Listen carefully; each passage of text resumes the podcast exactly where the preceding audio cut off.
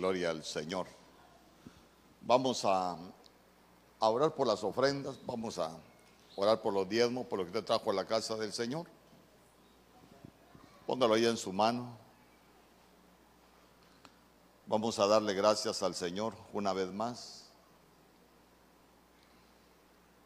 Que aún en estos tiempos difíciles sea el Señor guardándonos, que aún en estos tiempos difíciles sea el Señor glorificándose en nuestras familias, glorificándose en nuestras economías, aún nuestros trabajos, nuestros negocios. Sabemos que para muchos son tiempos difíciles, pero nosotros hemos aprendido que para nosotros va a ser un tiempo donde vamos a ver la gloria del Señor.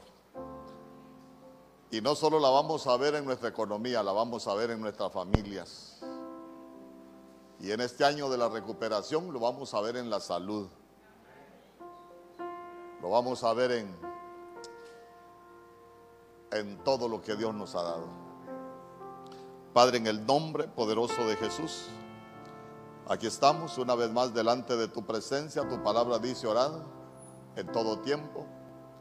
Hoy venimos orando, Señor, por lo que tus hijos han traído al lugar del tesoro, por cada diezmo, por cada ofrenda, mi Dios que tú te puedas agradar, mi Dios. Mira, aquellos que con un corazón voluntario han traído sus ofrendas.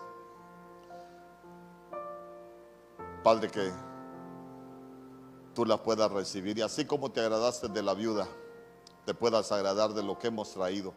No por necesidad ni por obligación, sino como propusimos en nuestro corazón, agradecidos contigo, porque sabemos que hasta aquí tú has tenido cuidado de nosotros, que con cada diezmo, Señor, tú puedas reprender todo devorador, todo devorador que se quiera levantar o que se haya levantado en contra de tus hijos, de nuestras economías, de nuestra salud, aún aquello que se ha levantado para devorar sueños, para devorar planes, metas, mi Dios.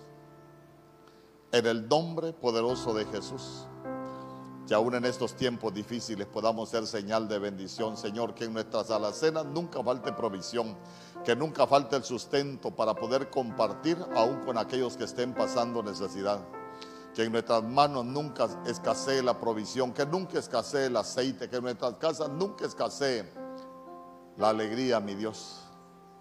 En el nombre poderoso de Jesús, levanta muros, levanta vallados, levanta cercos de protección y de cuidado alrededor de cada uno de tus hijos, de cada familia aquí representada. Guárdanos de todo hombre de violencia, de todo aquello, Señor, que se quiera levantar para causarnos daño. En el nombre poderoso de Jesús, gracias mi Señor. Amén y amén. Gloria al Señor. Pueden pasar.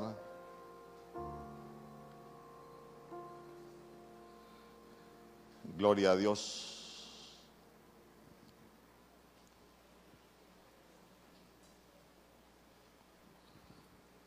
Gloria al Señor. Hoy la lluvia como que detuvo a algunos, pero gracias a Dios por lo que estamos aquí.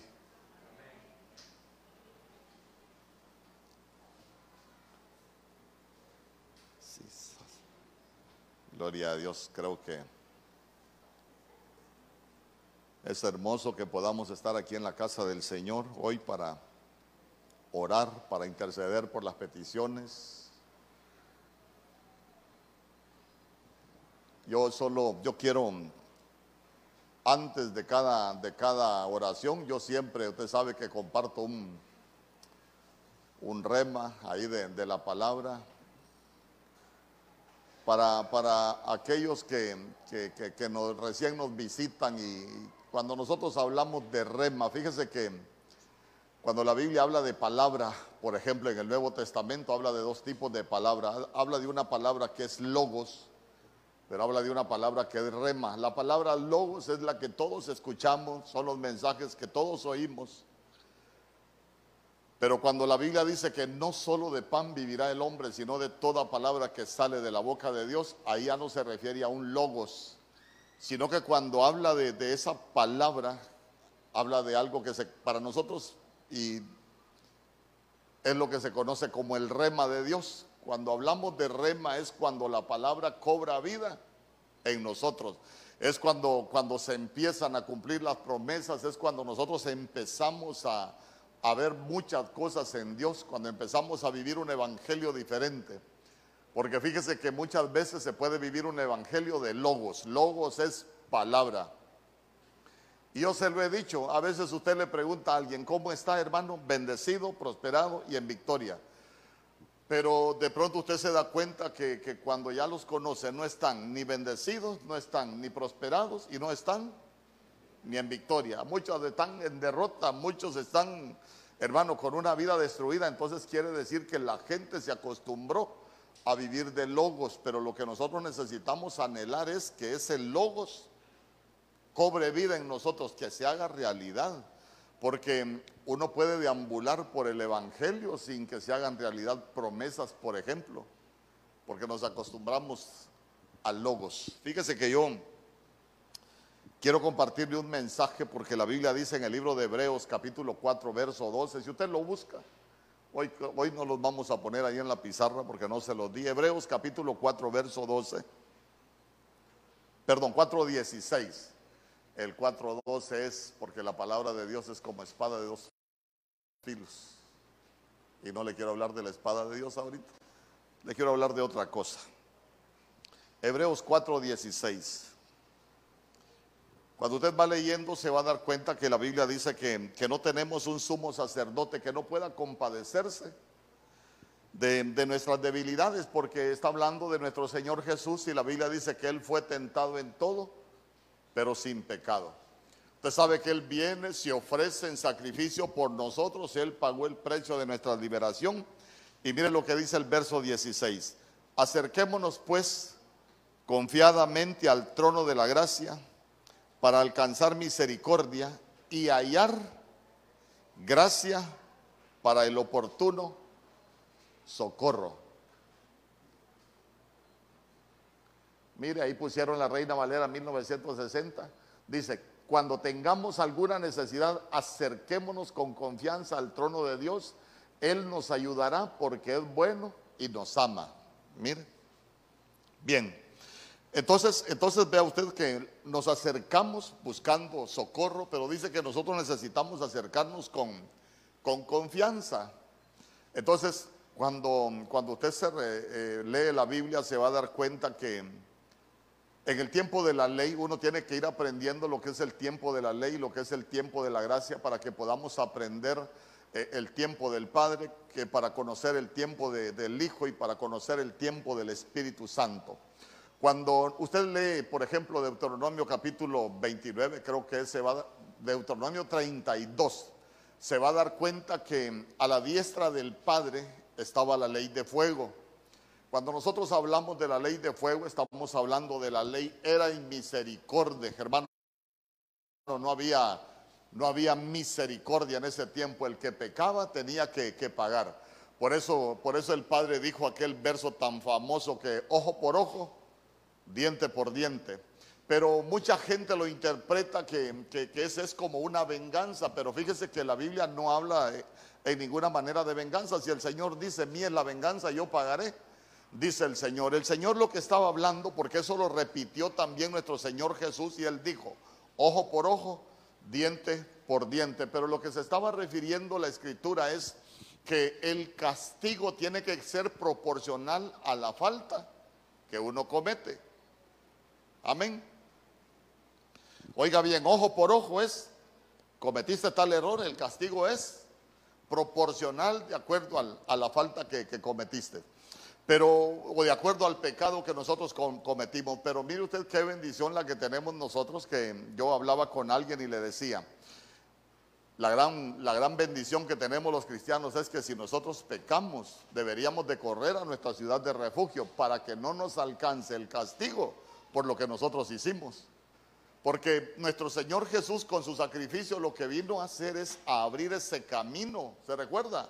Ese camino santo y vivo porque Él dio su vida para que nosotros tuviésemos acceso al trono de la gracia. Imagínese usted que ya no nos acercamos a un trono de, de, condenación, no, a un trono de gracia, a un trono donde nosotros vamos a encontrar misericordia. Y se recuerda que dice eh, Lamentaciones, por ejemplo, en el capítulo 4, que nosotros por la misericordia del Señor es que no hemos sido consumidos, porque nunca decayeron sus misericordias, sus bondades. Porque mm, el que peca, abogado tiene. Y, mire, yo no comparto lo que algunos dicen que ellos ya no pecan. ¿Por qué? Porque la Biblia dice que el que dice que ya no peca. Primera de Juan capítulo 1, verso 10, si no me equivoco, dice que el que dice que ya no peca, hace mentiroso a Dios y su espíritu no mora en él. Hay cosas que, que, nosotros vamos entendiendo a medida vamos avanzando en el Evangelio. Usted se recuerda, por ejemplo, que, que cuando Salomón edifica, edifica el templo a Jehová, y cuando aparece el diseño en Primera de Reyes capítulo 10, y eh, eh, también en el capítulo 9, y también lo menciona cuando llega la reina de Sabá a visitar a, Salomón, usted se recuerda que, que, la Biblia dice que camino al trono habían, habían seis gradas, ¿se recuerda o no se recuerda? O busque lo mejor, Primera de Reyes capítulo 10, verso 19.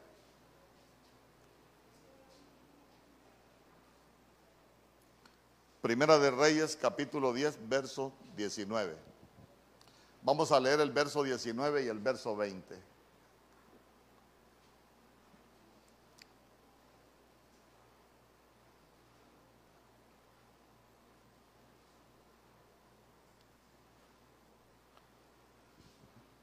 Mire lo que dice. Había seis gradas hasta el trono y por detrás de la parte superior del trono era redonda con brazos a cada lado del asiento y dos leones de pie junto a los brazos. Mire lo que dice el verso 20. Y doce leones estaban de pie ahí en las seis gradas, a uno y otro lado. Nada semejante se hizo para ningún otro reino. Pero ahí está hablando del trono donde se sentaba el rey. Usted sabe que, usted sabe que la Biblia dice que todo lo que aconteció quedó escrito como ejemplo para nosotros en Primera de Romanos. Mire, ese es un verso que me ha ayudado mucho a mí para interpretar la Biblia, porque en Primera de, en, Romanos, perdón, capítulo 10, verso 4, la Biblia dice que todo el Antiguo Testamento nos conduce a la figura de nuestro Señor Jesús. Todo lo que nos enseña de los tronos, todo lo que nos enseña de los personajes, todo lo que, lo que muchas veces hicieron nos lleva a nuestro Señor Jesús. Entonces vea usted, nosotros nos acercamos confiadamente al trono de la gracia, pero camino al, pero para llegar al trono habían seis gradas. Seis gradas. El seis es el número de la imperfección del hombre. Escuche bien. El número de imperfección del hombre. ¿Por qué seis es número de imperfección del hombre? Usted se recuerda que el número de la bestia es 666. O sea, es la perfección de la imperfección. ¿Por qué? Porque es imperfección en el espíritu, imperfección en el alma e imperfección en el cuerpo. Ese es el número de la bestia. ¿Por qué 6 es número de imperfección? Porque cuando usted lee Génesis capítulo 1 se va a dar cuenta que en el sexto día fue creado el hombre. Pero en el sexto día también fue creada la serpiente. Entonces, mire usted, dice la Biblia que la senda del justo es como la luz de la aurora que ven aumento en aumento hasta que el día es perfecto. Nosotros tenemos que subir esas seis gradas para llegar al trono de la gracia. Nuestro Señor Jesús nos abrió un camino por el cual nosotros debemos de podemos llegar al trono de la gracia, pero imagínense que nosotros tenemos acceso, pero escúcheme bien lo que le voy a explicar. Nosotros siempre vamos a tener que subir esas seis gradas para llegar al trono. ¿Y sabe cuál es el problema? Que dice que en el extremo de cada grada había dos leones, un león a cada lado. Entonces lo que hay son doce leones. Y los leones son devoradores. Devoradores. Entonces vea usted, nosotros en la vida cristiana a medida vamos batallando con la imperfección, siempre vamos a luchar con devoradores. Devoradores que nos quieren devorar la salud, nos quieren devorar la economía, nos quieren devorar la paz, nos quieren devorar los hijos, nos quieren devorar los sueños. Usted se ha fijado que, que uno pasa luchando con muchas cosas. Ah, bueno, es que vamos subiendo las gradas y estamos batallando con los leones. Pero dice la Biblia que nosotros nos acercamos con confianza. ¿Usted se recuerda a alguien que echaron donde habían leones, por ejemplo? A Daniel. A Daniel. ¿En qué capítulo de Daniel lo echaron en el foso de los leones? Ahí está, en el capítulo 6 de Daniel lo echaron en el foso de los leones.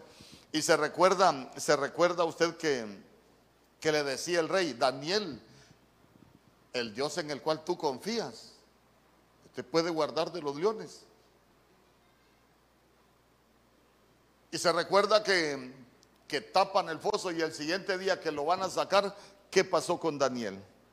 Yo quiero que, que, que busque un verso, Daniel capítulo 6, verso 23, y que lo guarde.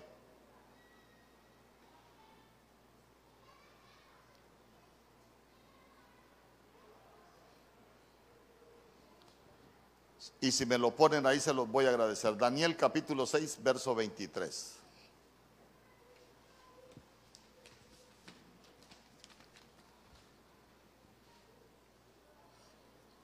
Mire, mire, en la Biblia no hay casualidades. En el capítulo 6, precisamente de Daniel, aparecen los leones.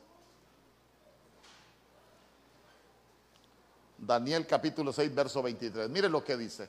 El rey entonces se alegró mucho y mandó sacar a Daniel del foso. Cuando Daniel fue sacado del foso, no se encontró en él lesión alguna, porque había confiado en su Dios. Eh, ¿Quién fue lesionado por nosotros? ¿Quién fue herido por nosotros? Cristo Jesús nuestro Señor. Y ese es el camino que Él abrió. Porque aunque nosotros estemos batallando, nosotros tenemos un camino para llegar al trono, a, ese trono de la gracia. Pero mire, nosotros necesitamos acercarnos con confianza. ¿Por qué necesitamos acercarnos con confianza? Hermano, porque nosotros debemos de, estar entendidos de que, de que confiamos en un Dios, de que creemos en un Dios que es galardonador de los que le buscan. Amén. Imagínense venir a orar, ay, yo no sé por qué oramos y la verdad que para muchos a saber qué va a pasar. No, nosotros venimos con la convicción y con la confianza de que Dios puede hacer algo. Dice amén conmigo. Sí, porque si no, hermano, mejor no orar. Nosotros venimos con esa confianza, venimos confiando en el amor del Señor, venimos con, venimos con el anhelo de hallar gracia, pero nos acercamos confiadamente porque el Dios que nosotros tenemos nos puede librar de los leones, de todo lo que se ha levantado para querernos devorar y que nosotros podamos hallar socorro. ¿Y sabe qué?